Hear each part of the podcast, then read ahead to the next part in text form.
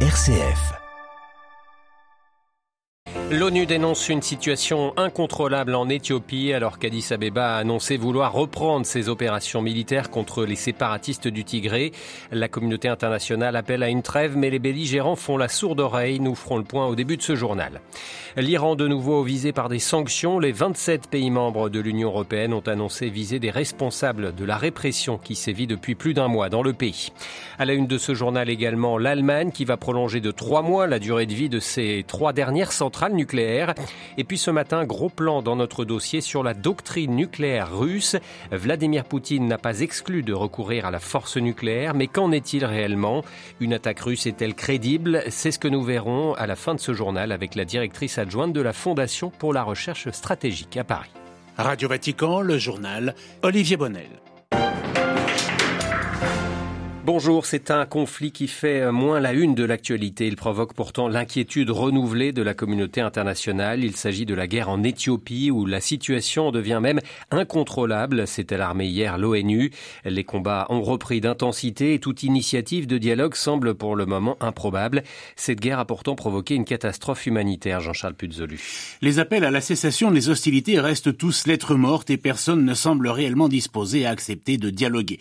En témoignent les affirmations contradictoire du gouvernement éthiopien qui se dit d'un côté favorable des pourparlers de paix mais qui, dans la même déclaration, affirme vouloir continuer ses opérations militaires dans le nord du Tigré. Union africaine, Union européenne, États-Unis et Nations unies, tous ont fait part de leurs préoccupations face à l'intensification des combats alors qu'il y a une semaine, on annonçait des négociations de paix finalement reportées en Afrique du Sud. Le premier ministre éthiopien Abiy Ahmed affirme qu'un règlement global est négocié apportant une paix durable et nécessaire nécessaire, mais sans renoncer à l'offensive qui vise à prendre le contrôle des infrastructures stratégiques de la région séparatiste. La résolution du conflit est par ailleurs compliquée par la présence de l'Érythrée aux côtés des forces éthiopiennes, d'autant qu'Asmara n'a pas été invité par l'Union africaine à prendre part à d'éventuelles négociations. Le secrétaire général des Nations Unies a renouvelé son appel à un cessez-le-feu immédiat. Antonio Guterres dénonce une situation totalement hors de contrôle, un niveau de violence et de destruction alarmant et le lourd tribut payé par les populations civiles. L'ONU estime plus de 2 millions le nombre de personnes déplacées. Jean-Charles Puzolu. L'Ukraine de nouveau sous le feu des drones kamikazes. Hier encore, les bombardements russes ont fait au moins 8 morts, dont 4 à Kiev, la capitale.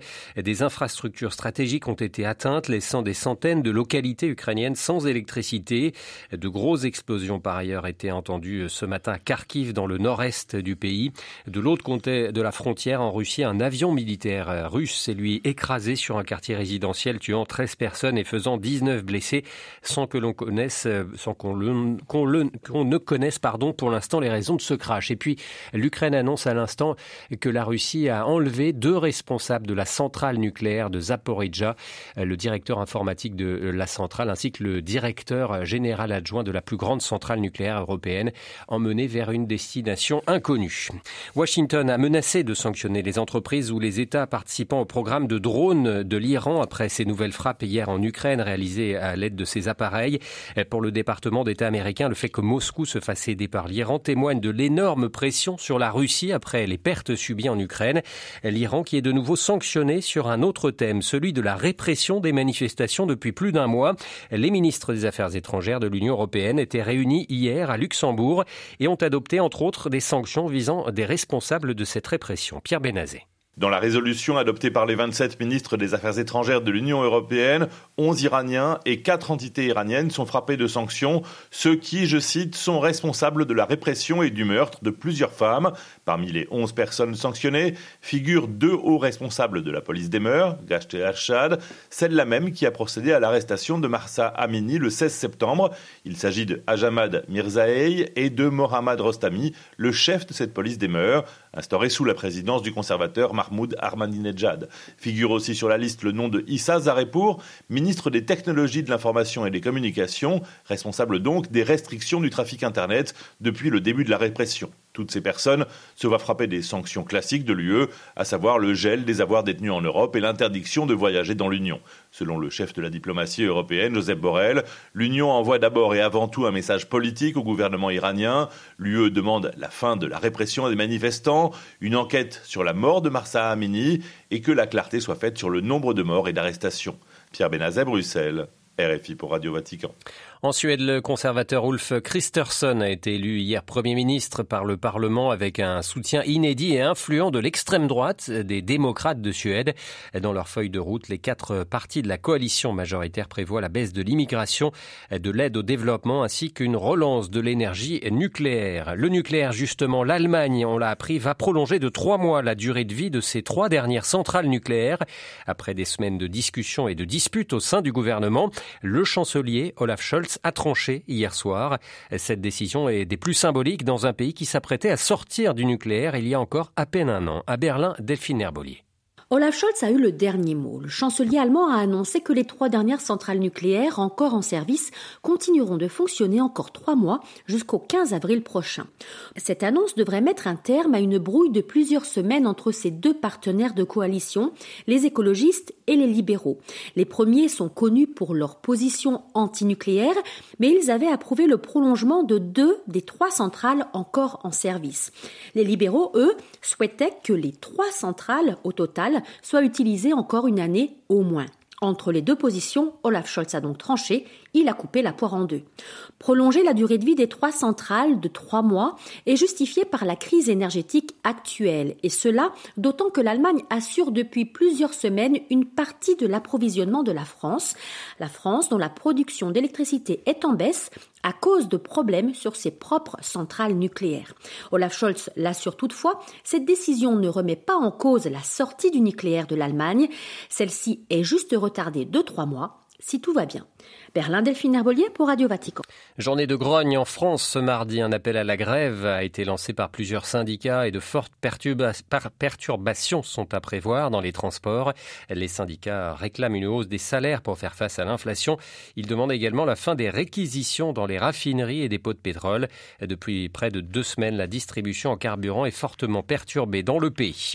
Le Conseil de sécurité de l'ONU a débattu hier du possible envoi d'une force internationale à Haïti pour permettre à la population de sortir du cauchemar de la crise humanitaire et sécuritaire. Cette demande avait été faite par Port-au-Prince. La situation est dramatique, a souligné le secrétaire général de l'ONU, Antonio Guterres, évoquant les gangs qui bloquent le principal port de carburant du pays. Deux résolutions sont à l'étude, mais divisent en raison de la défiance de nombreux Haïtiens par le passé devant des interventions étrangères. C'est un exil silencieux mais massif qui témoigne de la détérioration des conditions de vie au Venezuela ces dernières années.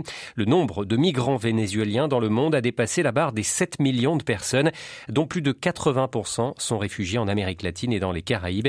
Le principal pays d'accueil reste le voisin colombien. À Bogota, Anne Proenza. La Colombie, qui partage une longue frontière avec le Venezuela de plus de 2000 km, est un des principaux pays d'accueil des Vénézuéliens qui fuient encore la crise politique et économique de leur pays. Les flux se sont certes ralentis depuis le pic de la crise en 2019, mais ils sont loin de se tarir. Or, pour ces migrants, les difficultés continuent dans les pays où ils veulent s'installer.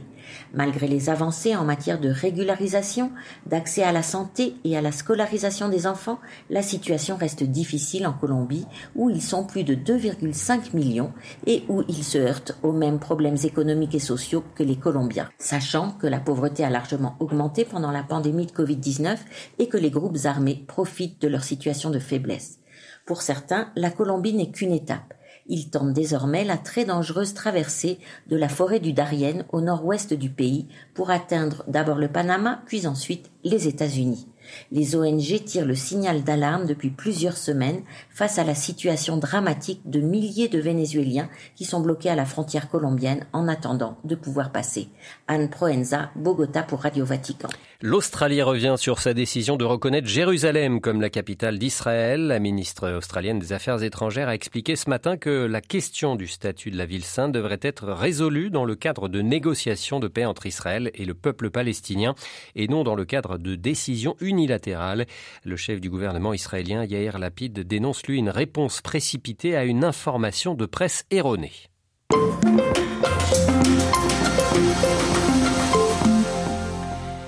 Je vous le demande au nom de Dieu. En Italie sort ce mardi un ouvrage du pape François, Dix prières pour un avenir d'espoir. Le Saint-Père réitère son appel à, construire un horizon de paix par le dialogue, le respect et la confiance.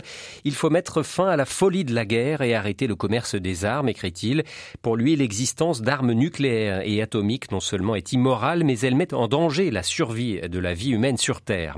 Le pape s'exprime alors que la menace nucléaire plane de nouveau sur l'Europe deux reprises depuis le début de la guerre en Ukraine.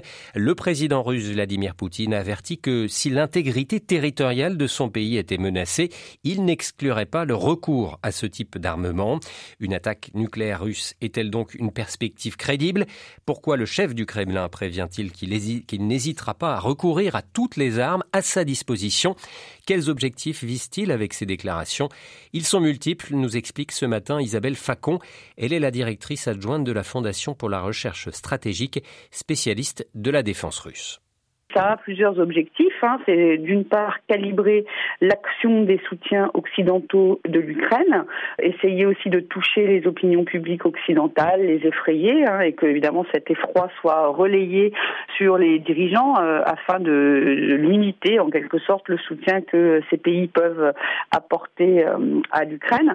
Euh, je pense qu'il y a une autre vocation hein, de rappeler qu'il y a un différentiel sans doute de motivation, une asymétrie des enjeux si vous voulez avec d'un côté pour la Russie une situation géopolitique en Ukraine qui touche selon elle à ses intérêts euh, stratégiques euh, fondamentaux et euh, l'idée est de faire penser aux pays occidentaux que peut-être pour eux c'est moins important et qu'ils doivent donc calibrer là aussi leur soutien en fonction de ça. Et puis je vois aussi un troisième élément, c'est sans doute la volonté de dramatiser les enjeux pour convaincre aussi une opinion publique euh, russe qui se pose des questions euh, avec cette mobilisation partielle décidée euh, à la fin du mois de septembre, que eh la Russie est bel et bien assiégée, ou en tout cas sous menace occidentale forte, et que d'une part le gouvernement met tout en œuvre pour la protéger. Évidemment, l'effet recherché est un ralliement de l'opinion publique autour du pouvoir. Est-ce que dans les faits, on peut s'inquiéter d'une telle menace, ou plus précisément, est-ce que la doctrine russe qui prenait un usage défensif du nucléaire pendant la période soviétique a été modifiée par Vladimir Poutine pour passer à un usage offensif du nucléaire il y a quatre éléments en fait qui euh, pourraient justifier dans les documents dont on dispose d'un recours à l'arme nucléaire euh, et euh, il se trouve qu'aucun ne correspond à la situation actuelle en Ukraine. En revanche, on a peut-être moins de certitude ou plus d'ambiguïté et le problème c'est que dans tout ce qui est politique nucléaire et de dissuasion, bien sûr l'ambiguïté est de mise sur l'emploi possible des armes nucléaires non stratégiques, hein, les armes nucléaires tactiques l'emploi pourrait être plus facile. C'est considéré dans les perspectives russes comme des armes du champ de bataille. Mais est-ce que Moscou a les capacités d'un recours offensif proportionné, ciblé? Il y a une sorte de gradation dans euh, le choix euh, des cibles. Il y a euh, des sites plus ou moins isolés, il y a des sites militaires et bien évidemment l'idée n'est pas de bombarder immédiatement une, une ville, mais je pense qu'il est quand même important de souligner que les officiers officiels russes ont à plusieurs reprises souligné qu'il n'y avait pas de dimension euh, nucléaire possible dans ce conflit et ont rappelé une déclaration à laquelle toutes les puissances nucléaires reconnues par le TNP au début de cette année ont euh, jugé que la guerre nucléaire n'était pas euh, acceptable. On lit que Vladimir Poutine pourrait cependant réagir si le territoire russe faisait face à une menace existentielle. Est-ce que s'en prendre par exemple à la Crimée, qui est un peu son legs à la Russie, serait franchir une ligne rouge? Euh, la Russie a tout intérêt à nous suggérer qu'il euh, y a des lignes rouges et que ces lignes rouges pourraient autoriser euh, beaucoup de choses, y compris une escalade vers le nucléaire. Mais il y a quand même aussi des éléments rassurants. D'une part, les Occidentaux ne voient pas de mouvement inquiétant que cela concerne les forces nucléaires stratégiques ou les forces nucléaires russes non stratégiques. Et on constate aussi qu'il y a déjà eu finalement des attaques sur euh, le territoire de la Russie et la réponse de la Russie n'a pas été euh, immédiatement de brandir l'argument nucléaire. Et euh, ces derniers temps, c'est que dans l'escalade, il y a d'autres paliers, des frappes sur des infrastructures civiles, des attaques cyber. Il n'y a pas eu une, une montée en d'escalade tout de suite vers le, nucléaire. Voilà, interrogé par Marie Duhamel, Isabelle Facon, spécialiste des politiques de sécurité et de défense russe à la Fondation pour la recherche stratégique, était ce matin l'invité de la rédaction.